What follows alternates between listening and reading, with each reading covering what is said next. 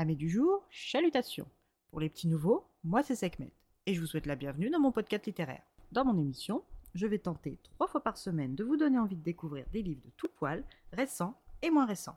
Alors, si ça vous tente, c'est par ici la suite.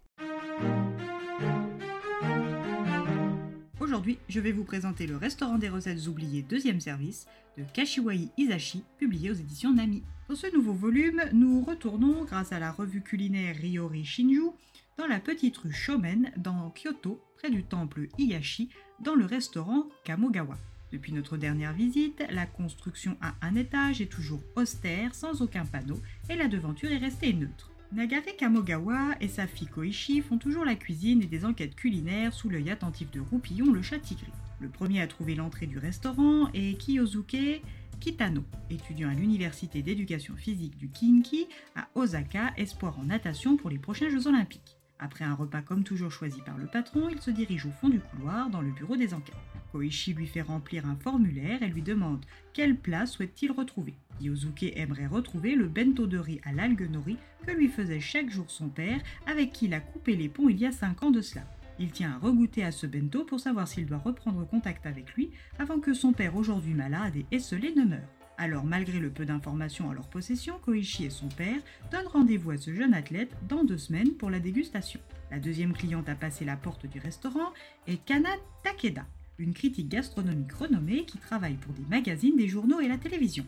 Cette mère célibataire de 39 ans souhaite reproduire un steak haché en sauce que son fils de 6 ans a mangé avec son grand-père. Madame Takeda est originaire de la campagne, fâchée avec son père et a quelque peu honte de ses origines modestes. Alors, quand dans l'album de fin de maternelle de Yuzuke, son fils a répondu que son plat préféré était le steak haché, elle a vu rouge et s'est donné pour mission de lui faire découvrir la vraie viande avec son plat préféré à elle, le tourne de Rossini. Kana souhaite que Nagare reproduise le steak haché de son père afin de le faire ensuite comparer à son fils au tourne d'eau Rossini et ainsi lui enseigner les valeurs de la gastronomie, la vraie pour que personne ne puisse critiquer ses connaissances et ses goûts pointus et raffinés. Le troisième client du restaurant est un couple de pâtissiers, Yoshi et Masayuki Sakamoto.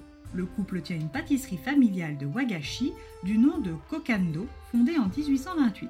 Masayuki et Yoshi aimeraient que leur établissement obtienne la qualité de commerce prestigieux, mais à Kyoto, ce qualificatif n'est accordé qu'au bout de 100 ans d'existence. La pâtisserie Kokando pourra y prétendre dans 15 ans s'ils prennent en apprentissage le jeune Katsuya Azo, 22 ans, comme successeur. Le problème est que ce couple n'avait pas pensé transmettre le commerce après la mort de leur fils unique d'un accident de la route. Le plat qu'ils souhaitent regoûter est un gâteau de Noël que la patronne de la pâtisserie voisine à la leur à l'époque de la mort de Kakeru est venue déposer en offrande. Cette femme aux cheveux blancs leur avait dit que leur fils prenait des gâteaux chez elle de temps en temps et qu'elle appréciait beaucoup leur aimable petit garçon. Le couple manque de souvenirs de cette dégustation, mais pense qu'en remanger pourrait les aider à savoir s'ils peuvent prendre un successeur extérieur sans trahir leur défunt fils. Nagare n'a comme toujours que deux semaines pour les aider. La quatrième cliente est une ancienne amie d'université de Koichi, Atsuko Shirazaki, devenue mannequin. Habituée aux mets de luxe et aux belles choses, Koichi est surprise que son amie veuille retrouver un riz sauté rose au poisson, ce plat que lui préparait sa mère quand elle était enfant sur l'île de Shikoku. Issue d'un milieu très modeste dans une ville portuaire, elle a perdu très tôt sa mère. Après la mort de celle-ci, son père s'est retrouvé mêlé à des irrégularités comptables et condamné à payer une amende. Cette situation l'a conduite chez son oncle et sa tante fortunée. Élevée comme une enfant aisée, elle a réussi en passant sous silence son passé et est aujourd'hui fiancée au fils du PDG de son agence de mannequinat. Avec ce plat, elle veut lui confier ses origines modestes et espère trouver le bonheur honnête. Le cinquième client est Katsuji Onodera. PDG de Tritter Print, une entreprise spécialisée dans l'impression de jaquettes de CD. Cet ancien étudiant de l'université de Kyoto souhaiterait remanger un bol de ramen soba à la chinoise que ses amis du club de théâtre et lui mangeaient souvent dans la roulotte sous le pont Kitaoji. Il a besoin de remanger ce plat car il veut savoir s'il doit contraindre son fils à renoncer à son rêve de devenir comédien comme lui-même l'a fait dans le passé et l'obliger à reprendre sa succession à la tête de l'imprimerie ou le laisser libre de faire son choix. Nagare et Koichi ont deux semaines pour retrouver la recette qui date de 1979. La sixième et dernière cliente de ce tome est Keiko Fujikawa. Cette quinca a eu un grand succès avec sa chanson L'unique étoile du Nord et n'est jamais retournée chez ses parents en 30 ans. À son arrivée à la capitale, la jeune femme de la campagne qu'elle était s'émerveillait de tout. Et quand pour fêter son premier et unique succès, son patron l'invite au restaurant, c'est un tendon qui la marque. Ce plat l'avait tellement marqué qu'elle avait promis à ses parents de les inviter en manger un avec elle pour son prochain succès.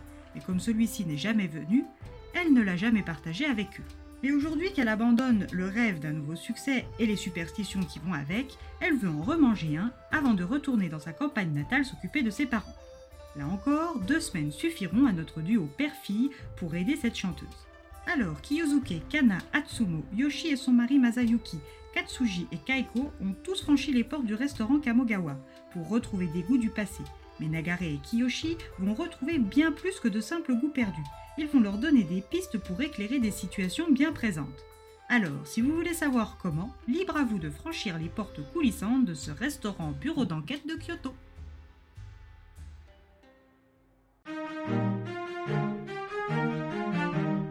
Une lecture aussi agréable que la première. Une jolie plume pleine de finesse, de tendresse, de poésie et de lumière. Un vrai moment de détente livresque comme je les aime. Voilà, j'en ai fini pour aujourd'hui. J'espère que cet épisode vous aura plu et vous aura donné des nouvelles idées de lecture. Si vous souhaitez découvrir d'autres petits bonbons littéraires tout droit sortis de ma bibliothèque, je vous retrouve le samedi 17 février prochain pour un nouvel épisode. Et si d'ici là je vous manque de trop, n'hésitez pas à me rejoindre sur mon compte Instagram, at lectures de Sekhmet. Sur ce, chalut les amis et à la prochaine